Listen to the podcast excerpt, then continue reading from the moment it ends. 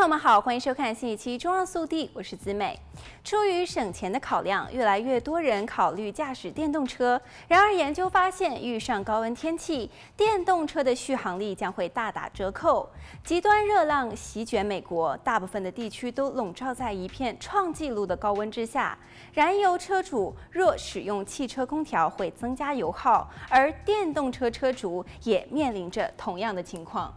有研究分析了七千五百辆电动汽车的电池，发现当气温升高之后，电池续航效率将会受损。新数据显示，当室外温度达到九十华氏度以上，一些厂家的电动汽车续航里程可能会减少超过百分之二十。这就意味着，正常能行驶一百英里的电动车，实际续航力仅剩八十英里。而当温度达到一百华氏度或者更热的时候，电动汽车的电池续航力可能减少百分之三十之多。造成这种损耗的原因，除了因为电池要供应更多的能量来冷却车内温度之外，高温也会降低锂离子电池的电量。研究报告中说，燃油汽车和电动汽车的空调运作方式不同。燃油汽车的发动机会产生大量的废热，空调必须对抗这些废热以保持车内凉爽。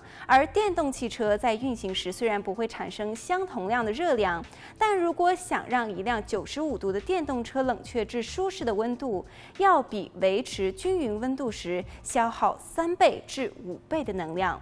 不仅仅高温会降低电动汽车的续航力，极寒天气也能够影响。该研究报告称，所有的电动汽车的续航力在寒冷的天气下都会出现一定程度的损失，一些电动车款的续航力甚至会减少近百分之五十。人们购买电动汽车主要是借此节省燃料成本。每当油价上涨之际，考虑购买电动汽车的人数呈增加的趋势。在豪华电动车市场，如果车主在家充电，可能比加油便宜一些；但是如果在商业场所充电，充电的成本同样会略高于高端燃油汽车。除此之外，电动汽车充电设施不足、续航力不稳定、不适合长途旅行、电池维修或是更换的费用较高等等因素，都令消费者在是否购买电动车这个问题上举棋不定。